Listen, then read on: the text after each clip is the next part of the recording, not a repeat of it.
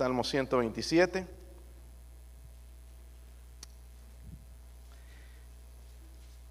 Este mensaje yo lo tenía preparado antes de enfermarme. Eh, en realidad he estado estudiando mucho acerca de la familia y quiero ayudarles a ustedes, hermanos. Veo que nuestra batalla más grande es con nuestra familia. Eh, definitivamente. Podemos ir bien en otras cosas, pero batallamos mucho con la familia. Em, versículo 3 al 5, hermanos, si lo tienen, digan amén. Yo leo el 3, ustedes el 4 y todos juntos leemos en el 5. El versículo 3 dice, he aquí herencia de Jehová son los hijos, cosa de estima el fruto del vientre.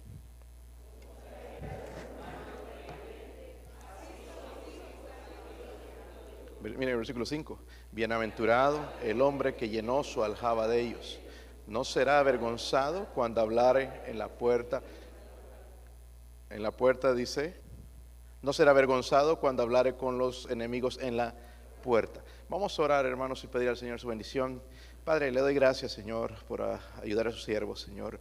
Y otra vez pido, Señor, lo que necesitamos, su presencia, Dios mío, en este momento, su ayuda. Padre, háblenos. Padre, cámbienos, transfórmenos, Señor, necesitamos de usted.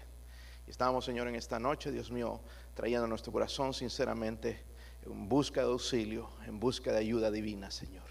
Nosotros no sabemos, nosotros necesitamos la sabiduría de Dios. Gracias por este libro, gracias por sus siervos que usó, Señor. Oramos, Señor, que nos enseñe, nos ayude.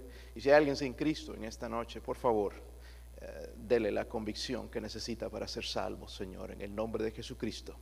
Amén. Pueden sentarse, hermanos. Pues lo, lo creamos o no, hermanos, ah, la familia, escúchame bien, la familia es el proyecto más grande que tenemos en la, en la vida.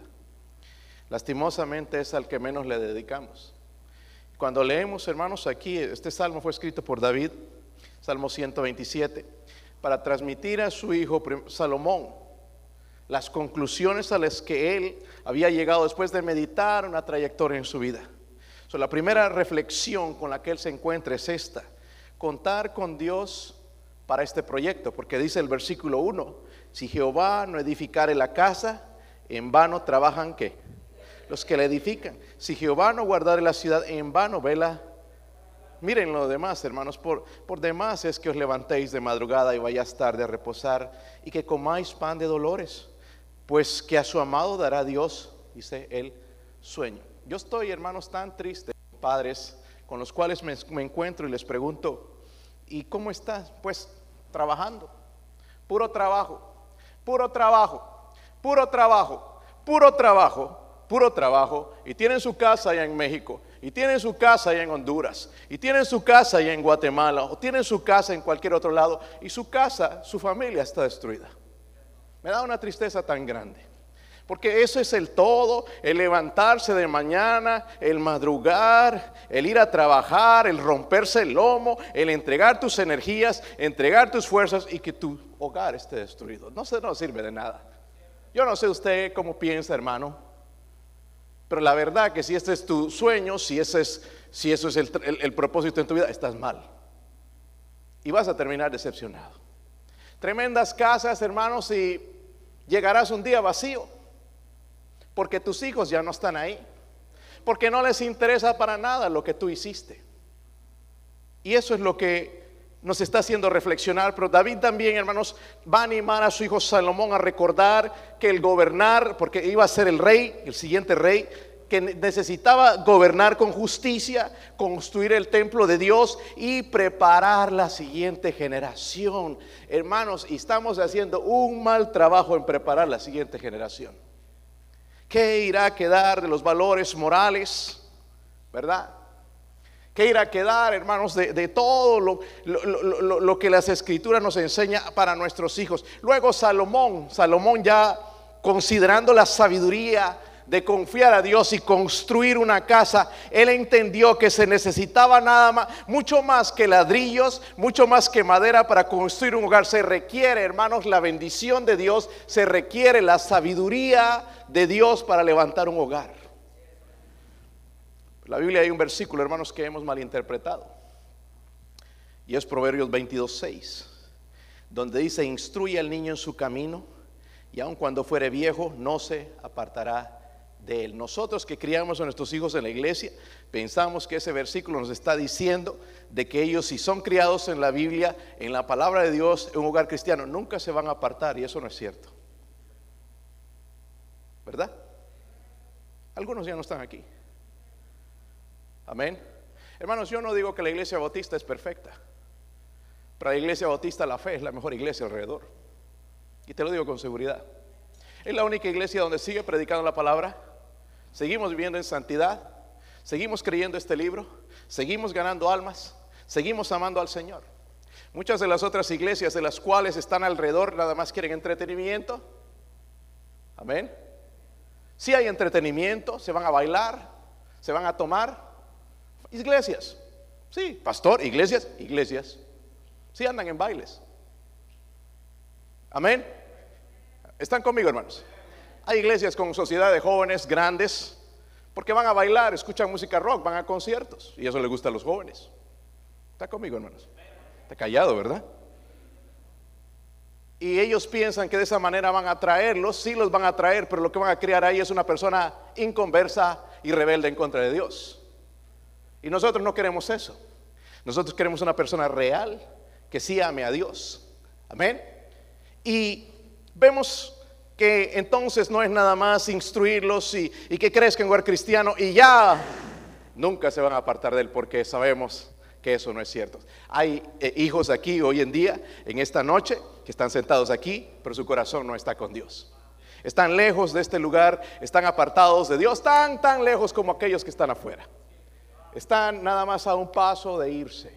Y nosotros como padres todavía no abrimos los ojos y nos damos la cuenta de las cosas. Cuando nuestro pastor nos ha advertido antes, ten cuidado con tus hijos, ten cuidado con tus hijos, conoce a tus hijos, enseña a tus hijos, pide sabiduría a Dios para criar a tus hijos, porque no los conoces. Ahí te van a aparecer un día que ya terminaron la escuela y que se quieren casar, que ya tienen años, de que ya han aprendido en la vida todo lo que necesitan para ir. Y bueno, en realidad no saben más que chupar un chupete, ¿verdad? y apenas eso, están empezando en la vida. Aún nosotros, hermanos, como casados, tantas cosas que necesitamos aprender. Pero ellos lo saben todo y ya que es el tiempo y ya, ya, ya, ya es el tiempo y que no le importa en absolutamente nada de lo que tú has hecho. Todo tu inversión, tu dinero, tu trabajo, tu esfuerzo se fue para abajo. Quiero que me ayuden dos hermanos voluntarios. Gracias, hermano. Ok. Dice la Biblia, hermanos, porque cuando nosotros leemos Proverbios 22, 6, instruye al niño en su camino y aun cuando fuere viejo dice no se apartará. Lastimosamente lo hemos malentendido y tenemos que conectarlo con este versículo si queremos hacerlo correctamente. ¿Me entienden? vamos a tratar de hacer eso, de tratar de conectarlo y el versículo que leímos, eh, nuestro texto y el Salmo 127 dice que el versículo 3, he aquí herencia de Jehová son qué? Cosa de estima el, bien, el, fruto del vientre, como saetas, dice en mano del valiente, así son los hijos habidos en la juventud. Hermano, te presento a tu hijo. ¿Cómo lo llamas? ¿Hijo o hija? ¿Cómo se va a llamar? Pone nombre rápido. tuyo, tu hijo. Otro más. Ponte ahí, hermano, a ver. Vamos a suponer, ponte allá con él. Con él y se viene con máscara este hermano con miedo de que lo vaya a contagiar, ¿verdad? Pero quizás él, yo no puedo contagiar a nadie. Este, vamos a suponer que esto es el plan de Dios. ¿Ok, hermanos? El plan de Dios perfecto para la vida de tu hijo. ¿Ok? Este, to, ustedes dos, desde ahí, a ver si le pegan con la flecha, la saeta. A ver cuál de los dos le da el plan de Dios. ¿Vas a tirar a tu hijo, cómo se llama? David. A ver, David. A ver. Ah, como que un poquito lejos, ¿verdad? A ver. ¿Y al otro? Samuel. A ver.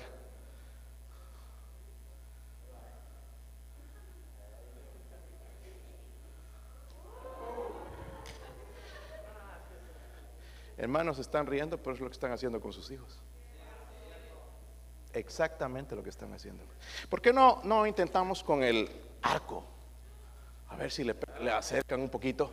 Lastimosamente ya la flecha no se puede usar después, pero le voy a dar permiso de que usen otra vez a, David y a Samuel, ¿ok? So, quizás puedan hacer mejor esta vez y en encontrar la voluntad de pegarle a la voluntad de Dios, se lo voy a poner un poquito más cerca para hacer, a ver, a ver hermanos.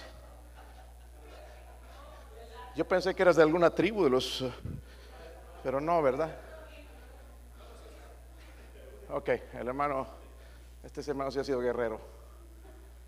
De las gangas de qué eras, hermano, de las. Oh, cerca. Fue mejor, ¿verdad? Ok. Ahora sí, hermano, le puedes ayudar a David. No, al, al, al Berrés.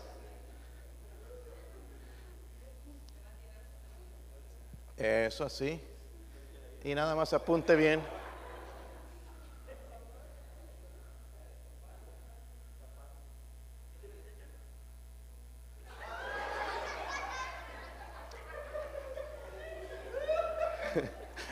Ese pobre hijo, hermano. Intenta tú a ver otra vez, hermano.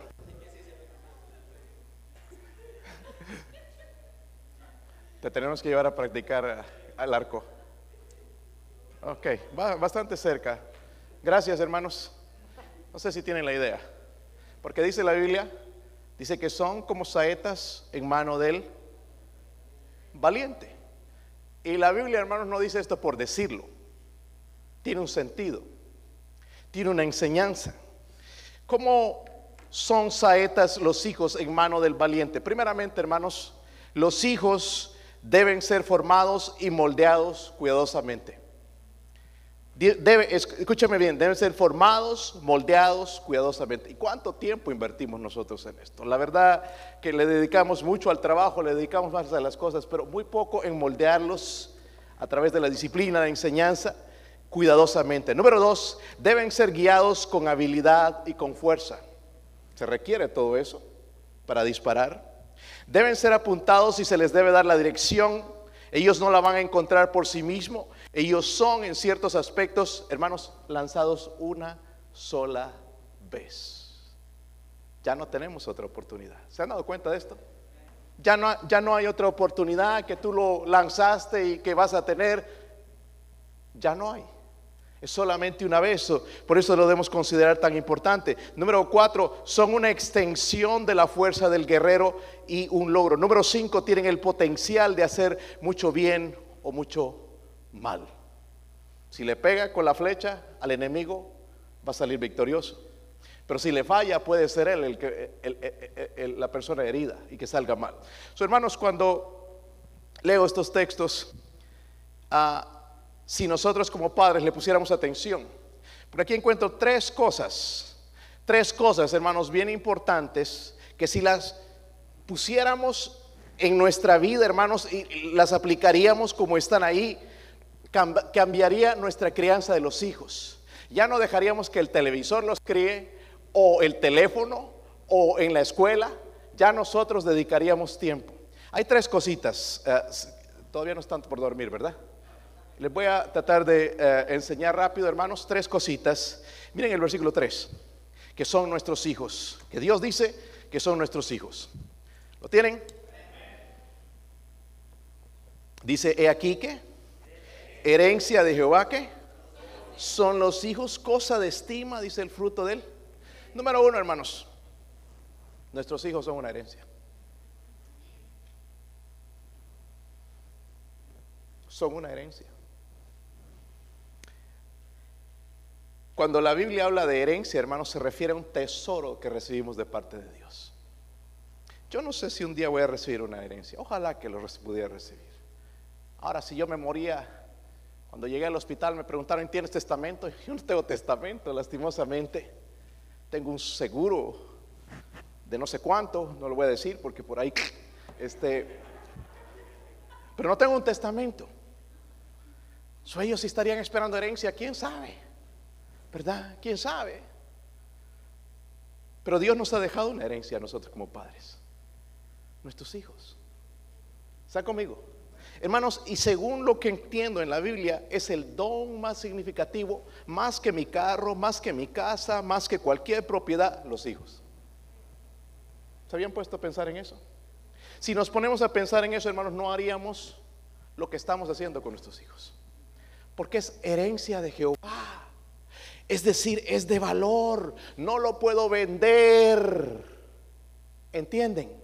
Tengo que transmitir esa misma idea a mis hijos y no puedo, hermanos, nada más criarlos como los cría el mundo, seguir la filosofía del mundo. Tengo que considerar que son posesión de Dios. Dios me los ha dado por un momento y si es un tesoro de Dios, significa que voy a consultar a Dios con quién ese joven, esa jovencita se va a casar. Debo consultar con Dios a qué universidad, a qué instituto ese jovencito va a ir, a qué trabajo va a entrar. Debo consultar con Dios porque son herencia de Dios.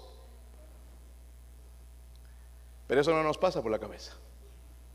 A lo que viene, vete a buscar trabajo y se va a buscar trabajo y ya no viene a la iglesia el domingo porque le tocó trabajar el domingo. Bueno, y como lo mandaste a buscar un trabajo, en vez de confiar en Dios. Yo no creo, hermanos, que tu hijo debe estar en el trabajo en este momento perdóname que te duela, pero eso es que tú no entiendes que tus hijos son herencia de Dios, no son herencia del mundo, no le pertenecen a este mundo, le pertenecen a Dios. Él te los dio por un tiempo.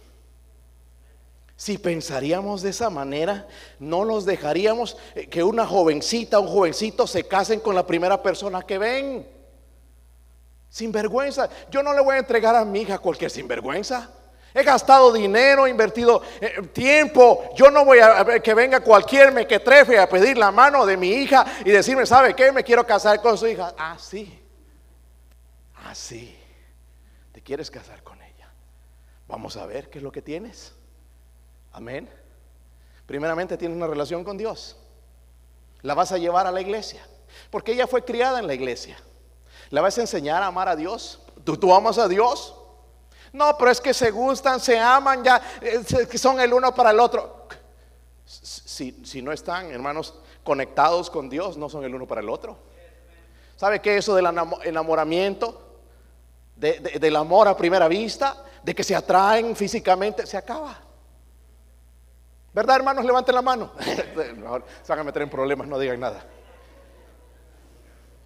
Más vale que no. Todavía debía traerte la esposa. Si se le han caído los dientes, no importa. Pero eso de la atracción física no debería ser, hermanos, la guía para que nuestros hijos se casen. Yo no creo, hermanos, que los hijos deben casar saliendo a la escuela. Deben buscar la guía de Dios, deben ir a estudiar, tratar de prepararse un poquito mejor, conocer un poquito más la vida. Amén. No es que están locamente enamorados, que ya no aguantan más. Después a los tres meses ya no se van a aguantar más el uno y el otro y se van a estar divorciando. Hermanos, si nosotros entendiéramos esto, no dejaríamos que nuestros hijos se casen con cualquier persona. ¿Está conmigo, hermanos? Ah, es que el problema comienza cuando son pequeñitos y no tenemos autoridad sobre ellos. Nos parece chistoso. Pero ya llegan a grandotes, ya nos mandan. ¿Sí o no? Papá que quiere un carro. Hijito, ¿sabes qué? Todavía estoy saliendo. Estas No, papá quiere un carro. Todo el mundo tiene carro y quiere un carro de esta, de, esta marca y así, y así, papá, y como los demás. el pobre papá tiene que endeudarse. Sacarle un carro a Junior porque ya es tiempo de un carro. Y el pobre padre, porque quiere darle todo a sus hijos. Hermanos, no todo el padre que le da todo a sus hijos es un, hijo un padre que ama a sus hijos. Lo que estás criando es un delincuente, un criminal, un flojo, un aragán. Es lo que esta sociedad ha hecho, hermanos, con ese movimiento de Black Lives Matter, o de ese movimiento de que las vidas negras, y no es racismo lo que estoy diciendo, hermanos, sino una bola de flojos tratando de destruir lo que la gente que trabaja hace. Una filosofía eh, mundana de tratar de destruir si no nos dan lo que queremos, de bola de malcriados que sus hijos le dieron todo, sus papás le dieron todo, ahora quieren demandar al gobierno, si no nos dan lo que queremos, destruimos. Esa es la sociedad.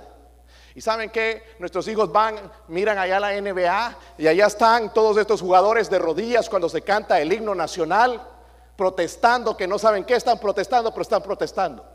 Yo ya ni recomiendo ver los partidos de NBA, por un mal ejemplo para nuestros hijos. Dios nos enseñó, hermanos, a arrodillarnos delante de Dios y a pararnos y respetar el, el himno nacional del país donde estés y la bandera. Amén. Dios nos ha mandado a eso. Pero se han levantado todos estos jóvenes imprudentes, desobedientes, e, e, enemigos del, del, mundo. Ellos creen que todo el mundo es enemigo de ellos. Pero está aquí. Y es el problema que nosotros como padres no hemos considerado a nuestros hijos que el don, el regalo más grande que tenemos son nuestros hijos. Yo tengo cuatro. ¿Cuántos tienen ustedes? ¿Saben qué es lo más valioso que tienes, hermano? ¿Sabían eso? más valioso que el carro que estás pensando, soñando, el Corvette o el Lamborghini o el Buick o el Cadillac. Tus hijos. Tus hijos. Si nosotros empezáramos a ver esto de diferente manera, no mandaríamos, hermanos, a la esposa y a medio mundo a trabajar en la casa, Dejaríamos que la esposa dedique tiempo cuando son niños a enseñarle los principios básicos de la palabra de Dios, porque todo el mundo en casa quiere dinero y todo puro, eh, puro dinero en este país, hermanos, y por eso destruye nuestro hogar. Está callado aquí. Pastor, ¿por qué no se enferma otra vez? Pues ya, ya mero, ya mero, hermano, ya esta mañana como que me desmayaba. Todavía faltan las fuerzas. Pero alguien tiene cita, decirte la verdad. Tenemos una bola de malcriados, jóvenes desobedientes a los padres y todavía quejándose. A mí nadie me compra nada. Todos en la iglesia tienen un iPhone y yo no. No todos. No todos. Solo los papás que se dejan meter en el bolsillo. Amén. Pero no todos. No todos y no son más infelices porque los más infelices son los que tienen el iPhone que pasan tantas horas, hermanos, viendo lo que otros jóvenes tienen y lo que ellos no tienen. Así jovencito, si tu papá no te compra, no te pongas a chillar. Cuando trabaje, cómprese uno y lo va a apreciar más. Wow, cómo le, y ahora, ahora entiendo cómo le costaba a mi papá comprarse esto. No que ahora plan de, de, cuatro teléfonos y no sé cuánto tiempo ilimitado y que cuatro líneas gratis. Eso es mentira, hermanos. Hay que ser bruto para creer eso. Hay que ser menso con M de mayúscula para creer que eso es gratis. Le cuesta la vida de tus hijos, te cuesta dinero, hermanos, que te lo van a sacar de algún lado. Amén. Si ya se lo diste, pues ¿cómo se lo vas a quitar ahora? Ya déjeselo ahí. Pero si nosotros entendiéramos, hermanos, que los hijos son una herencia, no dejaríamos a nuestros jóvenes vestirse como se visten, no dejaríamos hablar lo que hablan, no dejaríamos ver los, los programas que miran, los shows de televisión que miran, no dejaríamos ver esas cosas si entenderíamos que cuando dice la palabra, he aquí, herencia de Jehová son los hijos. Tremendo, ¿verdad, hermanos? Yo leí esto y me, wow, ¿cómo nos falta? Le dedicamos y aquellos hombres orgullosos con los que me encuentro a veces, puro trabajo, puro trabajo, puro trabajo, y sus hijos perdidos. Qué tristeza. Yo prefiero, hermanos, no tener nada honestamente que tener carro bueno, casa, y, allá poniéndole eh, piscina a la casa y, y la envidia del barrio y nuestros hijos perdidos. Mejor tener un hogar, ¿verdad? Donde no tenemos cosas, pero sí tenemos a Dios, tenemos temor de Dios y la familia está junta. La familia está unida, están con el mismo pensar, no que uno piensa ya diferente, que por aquí, por allá, no, que todos estamos con el mismo pensar. Eso vale mucho más, hermanos. Pero el problema es que nunca pensamos en esto. Pensamos, bueno, ya está creciendo, está siendo joven, se está haciendo ya hombrecito. ¿Qué? Si sería hombrecito, obedecería la palabra de Dios, te obedecería mi hermanito, obedecería la autoridad de sus padres en la casa. Si sería tan hombrecito, lo que pasa es que está escuchando cosas de sus amigos. Estos amigos todavía, hermanos, si son pequeños, podemos controlarlos. Porque una vez cuando son grandes, ya no se puede. Una recomendación, hermanos. Ustedes que tienen la costumbre de ir a hablar mal de la iglesia delante de su hijo, no lo sigas haciendo. No lo sigas haciendo. Porque muchos de tus hijos ya no están en la iglesia por eso mismo. Porque había mucha queja del pastor, que el pastor no me mima, no me ama, no me cuida, ni que fuera rosa. Si me ama, no me ama. Y, el pastor y, y, los hermanos no me saludan. Y nadie me mira y nadie me saluda cuando entro a ese lugar. ¿Y qué eres un Dios o qué? Tonterías. Porque nosotros como padres nunca vimos que es una herencia, tengo que dedicar tiempo, tengo que pedir sabiduría, si es herencia de Dios, tengo que consultar, Señor, ¿cómo voy a criar a este hijo? Mire, mire, es sinvergüenza, Señor, es borracho, es glotón, Señor, ayúdeme a criarlo porque yo no sé cómo criarlo. Mire, es medio ladrón también, es bien sin mentiroso, Señor, ¿cómo le hago? ¿Dónde lo mando a la escuela? ¿Qué hago, Señor? No consultamos. Ah, no, es que ya, ya, ya, se quiere casar. ¿Se quiere casar? Ni siquiera sabe cómo trabajar ya se quiere casar. Amén. Escúchenme. Nunca te cases jovencita con un joven que no trabaja. Te va a mandar allá al, al gobierno a pedir estampillas, la leche y todo y venir a casa y comprar cosas con el dinero que no le pertenece. Eso está lleno este país. Amén. Wow, está callado aquí. Pastor, como quisiera que siga allá en el hospital. Pues hermano, lastimosamente el Señor no quiso y me quiso aquí esta noche. Para que alguien te indique y nos ayudes, hermanos, en la próxima generación a no criar malcriados, muchachos sinvergüenzas, muchachos que abandonan todo, muchachos que hablan mal de todo mundo, que están en contra de toda autoridad. Que no críes esa clase de hijos. Sí va a costar, ¿verdad? Poquito, hermanos. ¿Cuántos tienen hijos rebeldes? A ver, muéstrenme su mano. Creo que todos se levantaron esta vez. Me dice una muchacha siempre que hablamos de niños, es que son angelitos, son angelitos, son diablillos.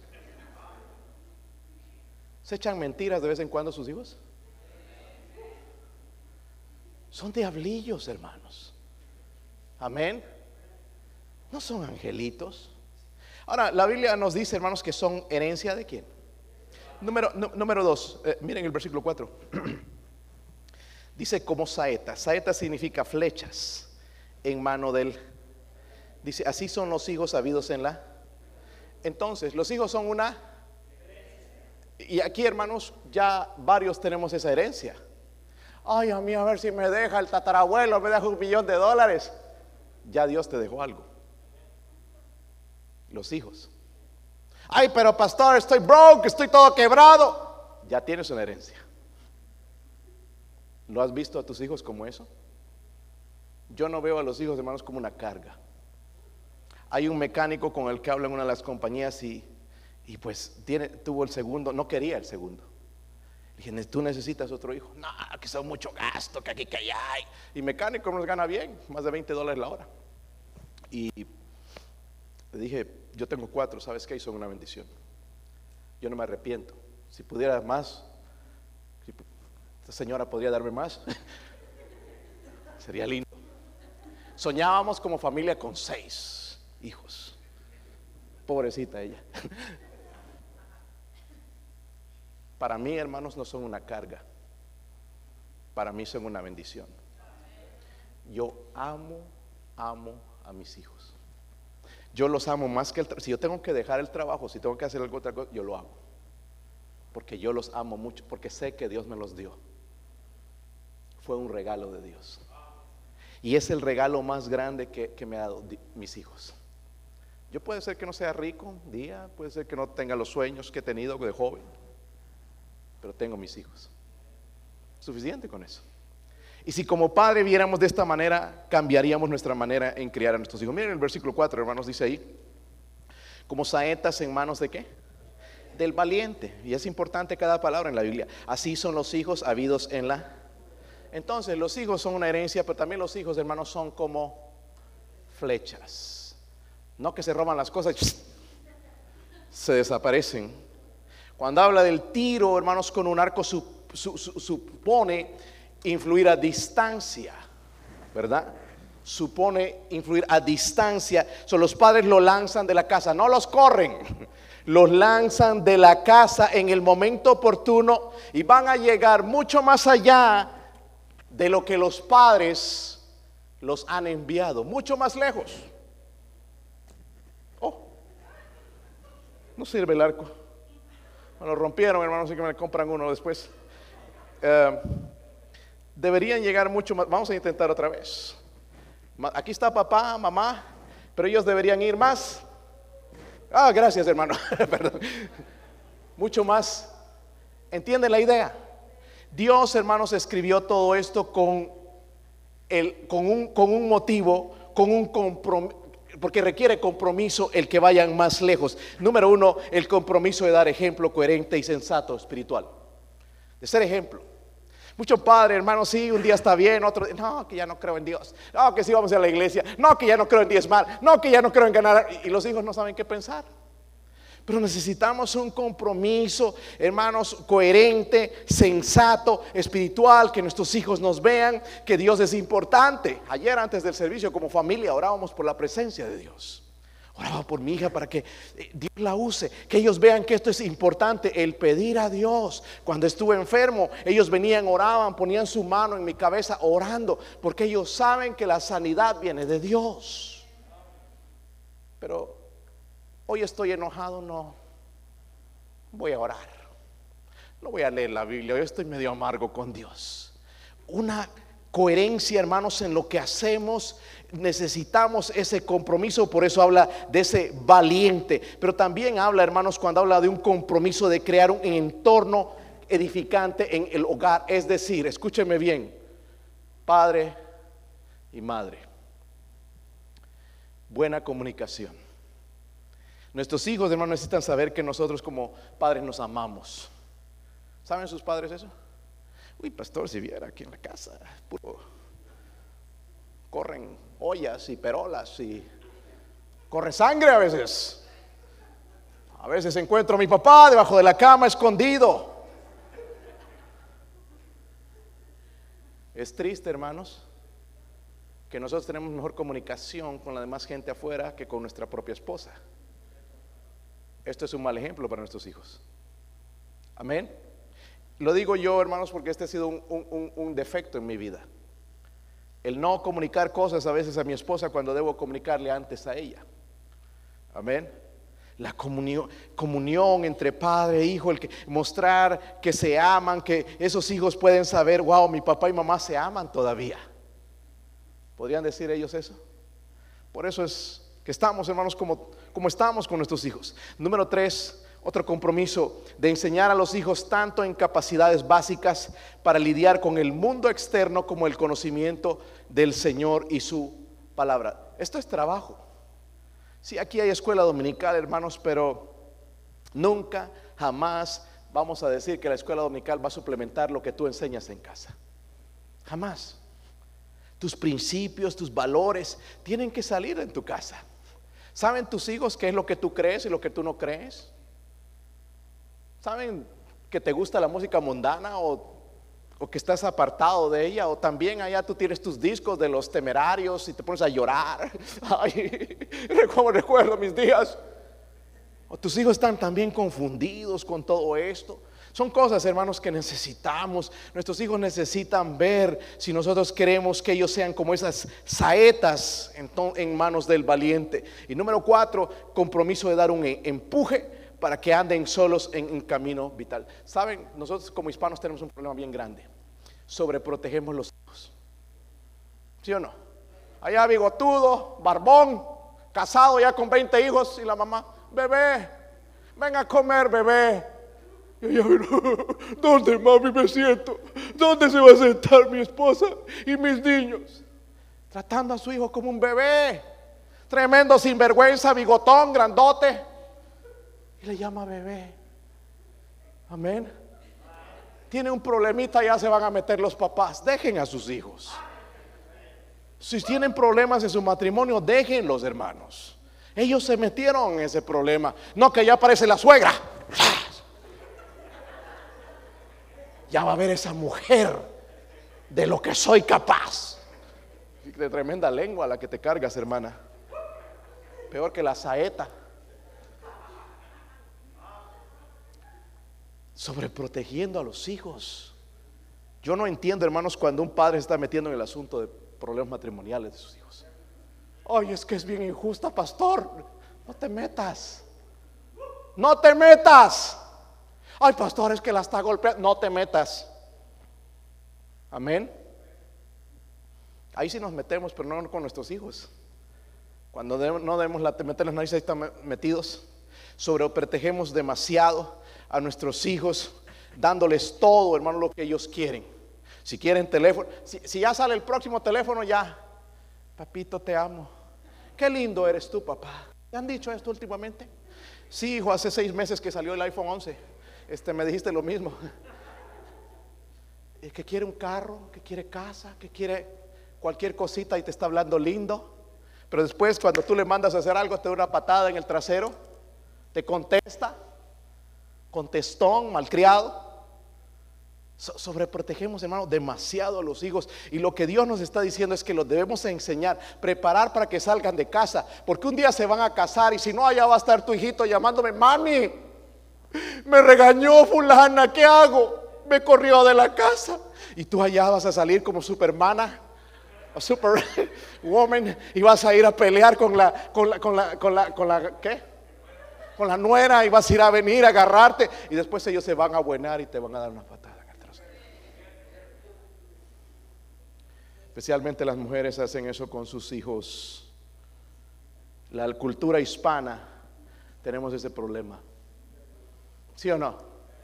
Por eso nuestros hijos andan como andan, hermanos. Mariconcitos, allá poniéndose aretitos, ¿verdad? Que se quieren pintar, hacer manicure y pedicure y paticure y, yo no sé qué cosas más. Y que, que se quieren hacer rayitos y que se quieren hacer el otro. Porque son sobreprotegidos por sus madres. Está callado aquí, hermanos.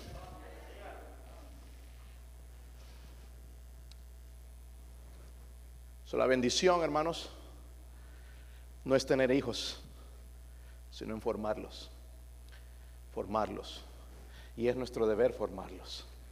Número 3, miren el versículo 5. ¿Están tranquilos, hermanos? No van a pegar a la salida. Ando medio débil, por, por lo menos espera que recupere fuerzas. El versículo 5. Dice ahí, bienaventurado el hombre que llenó su aljaba de ellos, no será avergonzado cuando hablar en la puerta de los, con los enemigos en la... Saben, en la puerta se reunía la gente importante. lo que habla, hermanos, es que nuestros hijos son herencia, número uno, amén. ¿Herencia de quién? De Dios, tenemos una herencia. Los que tienen hijos tenemos una herencia ya. Número dos, son como flechas podemos apuntar y hacer de ellos que hagan algo bueno en la vida, pero para eso necesitamos un compromiso con nosotros mismos, un compromiso y seriedad en nuestras vidas. Y número tres, hermanos, nuestros hijos son esto. Léalo conmigo. Un testimonio. Dice la Biblia, bienaventurado el hombre que llenó su aljaba de ellos, dice, no será avergonzado cuando hablare con los enemigos en la Hermanos, la idea de todo esto que está diciendo es que los hijos son como un baluarte, una fortaleza, un respaldo incuestionable en nuestra vida. Nosotros podemos decir mucho de nosotros y que somos bien espirituales y que leemos 10 capítulos de la Biblia todos los días y que nos levantamos a las 3 de la mañana a orar, pero el testimonio real de nuestra vida es nuestros hijos. Amén. Hay un ejemplo en la Biblia, hay varios, pero me gusta, hermanos, el ejemplo de Timoteo. Cuando Pablo le dice, trayendo a la memoria la fe no fingida que hay en ti, la cual primero habitó en tu abuela Loida y en tu madre Unice, y estoy seguro que en ti también. Miren qué testimonio. Desde la abuela, la fe de la abuela fue Unice y Unice, la madre de Timoteo, se la implantó a su hijo Timoteo. Qué tremendo ejemplo. Y ahí estaba el testimonio, Timoteo. ¿Está conmigo, hermanos? El testimonio de nuestros hijos. So, la forma de ser de los hijos, hermanos, responde a lo que han vivido en casa es lo que han vivido en casa. Nos duela o no, hermanos, es lo que han vivido en casa. Si ha, habido coherencia, si ha habido amor, si ha habido corrección, escúcheme, eso se nota. Algunos de nosotros nunca le damos unas a nuestros hijos. Pastor, es que yo no creo en eso de criar. Esta mañana dije, por eso somos la de cristianos que somos, no creemos lo que decimos que predicamos. No creemos la palabra de Dios. Yo sigo creyendo, hermanos, en, en ¿dónde está? Aquí está la vara. Amén. Yo creo que es la mejor corrección. Yo no creo, hermanos, que todo el tiempo a veces nada más es darles palabras a tus hijos, a veces tienes que darles. Pastor, pero se van a traumar, va a crear traumas en su vida. Y miren los que no castigan, drogados en la cárcel, sinvergüenza, ladrones, ratas. ¿Quién, ¿Quién, es el traumado en realidad? ¿Están conmigo, hermanos? Ay, pastor, no le llame rata a mi hijito. No estoy llamando a tu hijo rata. Es lo que llegan a hacer, hermanos, cuando crecen sin disciplina. Amén. Sin vergüenzas y, todavía. No, es que yo soy sincero y digo las cosas como son. Lo que es un sinvergüenza. Amén. Un sinvergüenza un mal testimonio, que anda dejando mal a sus padres que han hecho todo por ese joven o esa jovencita, han dado su vida, han dado sus fuerzas, eran capaz de dar toda su vida si era por ellos, su sangre por sus hijos, pero ahora crecieron estos fulanos y se creen la gran cosa y que pueden mandonear y guiar a sus padres y nos dejan mal. Eso es bien importante, hermano. ¿Sí o no? Porque una cosa es lo que decimos aquí, pero otra cosa es lo que nuestros la gente ve en nuestros hijos. Y hermanos, no son perfectos, sabemos eso, ¿verdad? Nunca van a ser, nosotros no somos. ¿Sí o no? Sabemos que hay problemas, pero de hijos, hermanos que andan en rebeldía, que no quieren saber nada con Dios, de que andan en drogas, de que andan en mujeriegos, de que andan alejados, eso sí es un problema bien serio en la vida de uno como le digo, hay jóvenes aquí sentados, que están aquí sentados. Está el cuerpo, el esqueleto, la calavera, ahí sentado con los ojos así, la máscara. Pero su corazón ya está lejos, está lejos de este lugar. Porque papá y mamá nada más han invertido su tiempo, su vida nada más trabajando y puro trabajo y que darle todo a los hijos y que vestirlo y que vestirlo bien y darle lo que yo no pude creando delincuentes. Escucha a este papá siempre diciendo, es que yo quiero darle lo que yo no tuve. Casi me hace llorar. Y después cuando me cuenta la sinvergüenza que es su hijo, digo, wow, qué sinvergüenza. Le saca, hermanos, tenis, zapatos tenis cada tres meses de 120, 150 dólares. No quiere menos que la marca Jordan, que aquí, que allá. que, no, si no es eso, ya Nike es basura. Aunque yo también considero, perdónenme hermanos, este, eh, ya quiere nada más eso, 160, ya los buscan. Aquí está papi. Y el papá como quiere darle todo lo que no tuvo, tiene que endeudarse para darle todo a este joven malcriado y sin vergüenza. qué mal testimonio. Qué mal testimonio. Estábamos hablando el otro día, hermanos, de las personas que han ido al campamento de Bill Rice saben la historia, que todo comenzó con John Rice. El hermano Daniel hablaba mucho de él. Él tenía una librería, todavía hay una librería allá en con el hermano John Rice. John Rice, hermanos, empezó su cristianismo tan serio con Dios que todos, hermanos, todas sus generaciones, hasta ahora los hijos, los nietos, bisnietos, están sirviendo a Dios. Dígame, hermanos, si eso no es buen testimonio. Algo tuvo que hacer ese hombre para que sus hijos fueran de esa manera. Lo que él entendió es que los hijos entonces, como dice la Biblia, son como saetas en manos de él. Y él lanzó entonces mucho más lejos de lo que él era.